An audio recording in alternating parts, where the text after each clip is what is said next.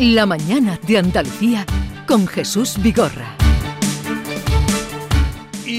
Ha llegado a España, lo contábamos esta mañana en las noticias, la variante Kraken del coronavirus. Es por eso que vamos, hemos acudido a quien sabe de estos asuntos y nos puede informar, a Quique Basat, epidemiólogo, portavoz de la Asociación Española de Pediatría, que en muchas ocasiones, a lo largo de toda esta temporada COVID, ha estado con nosotros. Quique Basat, buenos días desde Andalucía.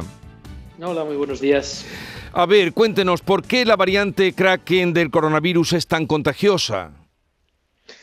Bueno, lo eh, primero es que cualquier nueva variante que aparece tiene que ser motivo de, estudio y de, antes de que nos preocupe, de entender qué está pasando, ¿no? Y por lo visto, la variante Kraken que se ha originado en Estados Unidos eh, lo que tendría es una mayor facilidad por adherirse a las células y por lo tanto por ser más infecciosa. ¿no? Y se calcula que de todas las variantes que han circulado hasta la fecha es de lejos la, más infecciosa, que no quiere decir esto que sea la que cause o pueda causar enfermedad más grave, simplemente que cada persona infectada puede dar pie a más infecciones que con las variantes previas. Bueno, ya se ha detectado en nuestro país y ahora qué? Bueno, a continuar monitorizando. Es la historia de las múltiples variantes que han aparecido hasta la, hasta la fecha. Siempre que aparece una nueva variante, eh, la Organización Mundial de la Salud la, denomina variante de interés o variante de preocupación.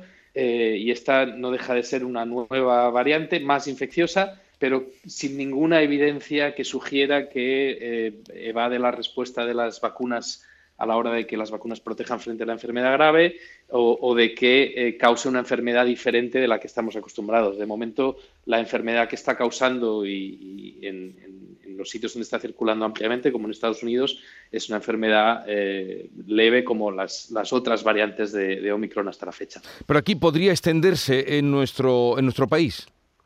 Sí, seguro, va a, extenderse y va a convertirse probablemente en la predominante, ¿no? Igual que ha ocurrido con, linajes previos de la variante Omicron, eh, pero eso no tiene que ser motivo de alarma, simplemente eh, nuestros sistemas de vigilancia epidemiológica tienen que ser capaces de detectar que la variante está creciendo eh, y seguiremos monitorizando que no esté causando efectos diferentes de los que podemos prever. Y en cuanto a las vacunas, ¿qué nos puede decir? ¿Hay que ponerse la cuarta vacuna? Sí, yo creo que todo lo que está ocurriendo con esta variante Kraken y todo lo que está ocurriendo en China son argumentos de peso para reforzar el mensaje de la importancia de las vacunas de refuerzo. Eh, hasta la fecha estamos muy bien protegidos como sociedad en nuestro país porque tenemos una cobertura vacunal muy, muy buena, pero ya empieza a ser eh, anciana esta cobertura vacunal porque muchos de los que llevan las primeras dos dosis de vacunas se las pusieron hace más de un año y hay mucha gente que todavía no se ha puesto las dosis de refuerzo. Y esas dosis de refuerzo son importantes por dos motivos. Primero, porque refuerzan eh, la protección inmunológica que confieren las, dos dosis iniciales. Y segundo, porque con la actual vacuna que se pone de refuerzo, eh, que es una vacuna de segunda generación, estamos eh, poniendo una vacuna diseñada en base a las variantes más cercanas en el tiempo a las que están circulando a día de hoy. Entonces, Por lo tanto, eh, mejora la, protección. Sí. Entonces, eh, señor Basad, quienes no se pusieron la tercera de refuerzo deberían ponérsela y, y la cuarta mm, recomendable para algún tipo de algún sector de la población. Bueno, la cuarta está disponible incluso para cualquier persona que quiera ponérsela, ya no, ya no está reservada solo para los más vulnerables. O sea, el mensaje tiene que ser muy claro, quien no se ha puesto la tercera que se la ponga, quien no se ha puesto la cuarta y se la pueda poner que se la ponga, porque son buenas y, funcionan muy bien. Y ya nos dice usted que la Kraken llegará y se extenderá. En cuanto a, a lo que está pasando en China, las noticias que nos llegan, mm, ¿cómo tomar eh, esa información? Mm, ¿Puede reproducirse? otra vez con más eh, virulencia lo que ya vivimos? No, la verdad es que no, que no, creemos que eso pueda pasar, eh, porque de nuevo estamos muy bien protegidos gracias a las vacunas.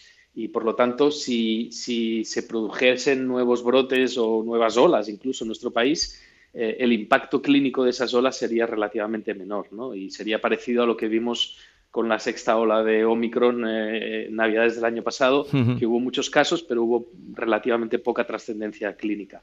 Eh, la preocupación viene por los ciudadanos chinos. Eh, ahí sí que puede haber un problema muy grande porque en, China la, susceptibilidad a enfermar gravemente es alta porque ha circulado muy poco el virus y porque la cobertura vacunal ha sido bastante subóptima.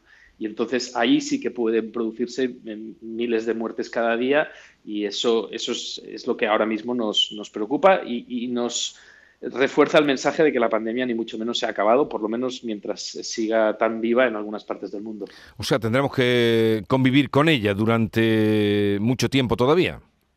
Sí, yo calculo que, que, sí, que habrá unas sociedades como la nuestra que estemos mucho mejor protegidos y mucho más a salvo de los efectos clínicos de, la circulación de este virus, pero otras sociedades, y no solo China, sino muchos países africanos con bajas coberturas vacunales, donde ahí todavía eh, puede haber una problemática importante y un número de casos importante con desenlaces eh, fatales. Nos hablaba usted de la importancia de las vacunas, de ponerse las vacunas, de la protección que nos dan y de la mascarilla. ¿Qué me dice?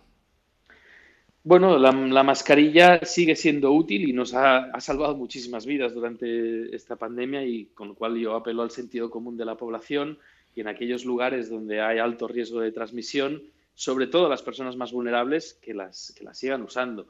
Y desde luego en aquellos lugares donde sigue siendo obligatorio su uso, como en el transporte público, como en las farmacias, eh, en los eh, centros eh, sanitarios, etcétera, allá es que la ley todavía nos obliga a llevarlas y aunque el cumplimiento sea muy bajo, deberíamos seguir utilizándolas.